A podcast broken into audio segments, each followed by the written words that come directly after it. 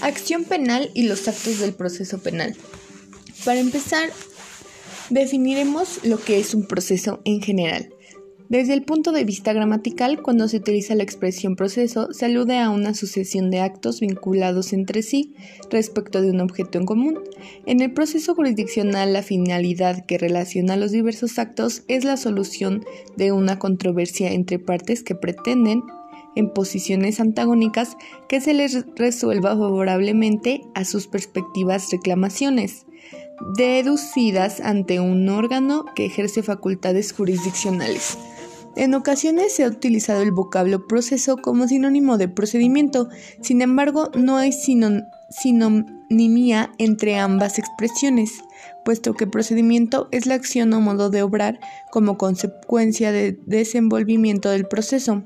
En el proceso se contemplan diversas etapas en abstracto y el procedimiento es lo concreto. Todo proceso requiere para su desarrollo de un procedimiento. No todo procedimiento es un proceso, obviamente. El proceso se caracteriza por su finalidad y jurisdiccional compositiva del litigio.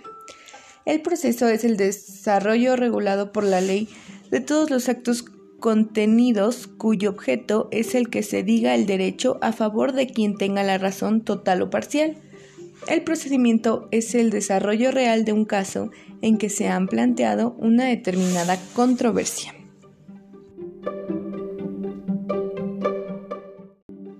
Ahora, por otro lado, la acción penal tiene por objeto provocar la función jurisdiccional para que en la sentencia se realice en forma concreta el poder punitivo, imponiéndole al delincuente las sanciones merecidas, las medidas de seguridad apropiadas y la condena a la reparación del daño según proceda. La acción penal tiene un doble contenido, el procesal que es la de provocar la función jurisdiccional y el material que estriba en la pretensión punitiva que se trata de declarar y realizar mediante la sentencia. La titularidad de la acción penal por parte del Ministerio Público la deducimos del artículo 21 constitucional, cuando dispone que la investigación y persecución de los delitos incumbe al Ministerio Público. El Ministerio Público realiza principalmente su función investigadora dentro de una etapa de la averiguación previa, donde desahoga todas aquellas diligencias necesarias para comprobar el cuerpo del delito y la probable responsabilidad del indiciado. En esta fase, el procedimiento, el Ministerio Público actúa como autoridad. Cuando el Ministerio Público decide ejercitar la acción, asume un carácter distinto al desarrollado en la averiguación previa ya no es autoridad y sus actos se encuentran sujetos a la apreciación del órgano jurisdiccional. Es parte dentro del proceso penal, así lo conocen diversos criterios jurisprudenciales.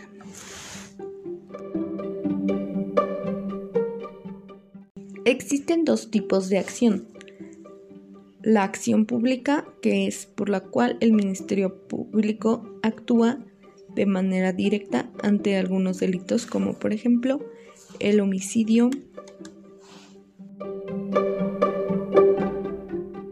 y la acción penal privada que nos habla de delitos de, de menor gravedad pero que además afectan al particular el cual debe accionar al órgano jurisdiccional por sí solo. Las características de la acción penal son las siguientes. Es pública porque el Estado lo ejerce a través del Ministerio Público. Es irrevocable. Se puede interrumpir, suspender o hacer cesar solo y exclusivamente cuando está expresamente previsto en la ley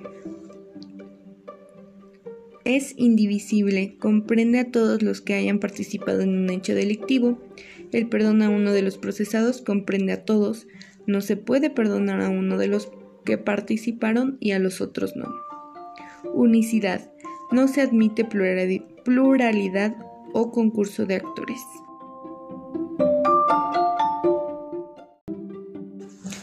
Hablaremos de los actos del proceso penal que son actuaciones llevadas mediante un juicio o proceso en la materia penal. Se distinguen entre actos que son realizados por las partes, actos que provienen del órgano judicial, actos que son realizados por terceras personas que intervienen o pueden intervenir en el proceso, por ejemplo, un testigo o un perito, etc. Los actos procesales de las partes son actos de parte aquellos que provienen de las personas que integran la posición procesal de demandante y que o bien configuran el proceso o bien producen efectos procesales. Podemos clasificarlos en actos de postulación y actos dispositivos. Los actos de postulación son actos de las partes por las que se solicita del órgano jurisdiccional una resolución de contenido determinado. Por ejemplo, la víctima o el imputado. Su eficiencia y eficacia depende de la valoración que efectúe el juzgador sobre su admisibilidad y fundabilidad. La admisibilidad consiste en la aptitud del acto para que su contenido deba tomarse en consideración por el juez, la cual depende del cumplimiento de los presupuestos y requisitos procesales que condicionan dicho examen, es decir, la eficacia. Y la fundabilidad es la idoneidad del acto desde el punto de vista del derecho material para alcanzar la finalidad perseguida, es decir, la eficiencia pueden subdividirse en actos de petición, de alegación y de prueba. Con la petición se postula el órgano jurisdiccional la obtención de una resolución de contenido determinado. Los más importantes son los de deducción o formalización de la pretensión, que en proceso civil tienen lugar en el escrito de demanda y de contestación, y en este caso, en la materia penal, se ejercita en el escrito de iniciación de proceso, denuncia o querella. En la alegación, la parte presenta al juez afirmaciones de hecho y de derecho con la finalidad de lograr, gracias a ellos y con base en ellos, la resolución postulada. Finalmente, los actos de prueba van destinados a convencer al juez de la verdad de una alegación.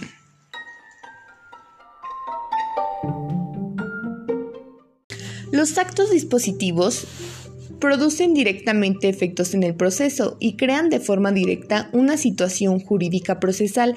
A este tipo pertenecen los de finalización anormal del proceso y los negocios jurídico procesales, el desistimiento, por ejemplo, el allanamiento, la renuncia, la transacción judicial y la sumisión expresa. Los actos del órgano jurisdiccional. Son actos emanados del órgano juzgador los del secretario judicial y los de otros funcionarios de carrera que, prestan sus servicios en los juzgados y tribunales, especialmente los agentes judiciales.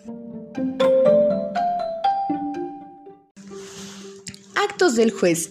Los jueces y tribunales dictan resoluciones que no son sino actos decisorios, con el impulso procesal del órgano judicial, hace lo necesario para que el proceso prosiga su marcha, dando ocasión a las partes para que realicen los actos que son efecto directo de los anteriormente realizados. Tras la postulación vigente es fundamentalmente misión de los secretarios judiciales. Los actos de ordenación procesal material requieren como mínimo una elección entre distintas posibles alternativas y en ese sentido normalmente un acto de ordenación conlleva la resolución correspondiente. Con la resolución del juez decide no solo el objeto procesal que se ha planteado, sino que decide todas y cada una de las cuestiones que pueden surgir a lo largo del proceso y es necesario resolver previamente para alcanzar el fin del mismo. El juez decide, pues, en el fondo y en la forma, en el fondo resolviendo la, la cuestión objeto de debate y en la forma las cuestiones que pueden surgir a lo largo del debate, sean estas formales o sustanciales. Entre los actos que emite el órgano jurisdiccional existe el auto, que son resoluciones que ponen fin al proceso, resuelven incidentes sustanciales, se dictan para resolver recursos contra providencias y decretos, y cuando decide recursos contra providencias o decretos, o cuando resuelve sobre admisión o inadmisión de demanda, reconvención, acumulación de acciones, admisión de la prueba, aprobación judicial de transacciones y convenios, medidas cautelares y nulidad o validez de las actuaciones. El siguiente acto procesal en materia penal que emite la autoridad jurisdiccional es la sentencia, cuando se decide definitivamente el pleito o causa en cualquiera de las instancias existentes o en cualquiera de los recursos. Puede dictarse de viva voz, aunque ello no evitará que posteriormente se documente, incluyendo la fundamentación que exige la ley. Las sentencias definitivas son las que deciden el pleito o la causa en una instancia o en un recurso. Las asistencias firmes son aquellas contra las que no cabe recurso alguno.